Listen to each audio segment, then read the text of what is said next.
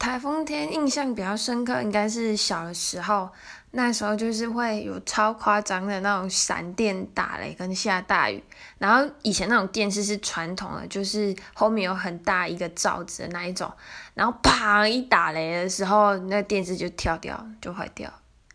但是过一阵子，你就是你把插头拔掉之后，你再把那个插头拔插插回去，它又可以看了。我会觉得超酷，然后台风天就是要大家一起窝在家里吃泡面。小时候就是过停电的没电视的生活，然后大家窝在那里，然后等雨停，然后吃泡面这样。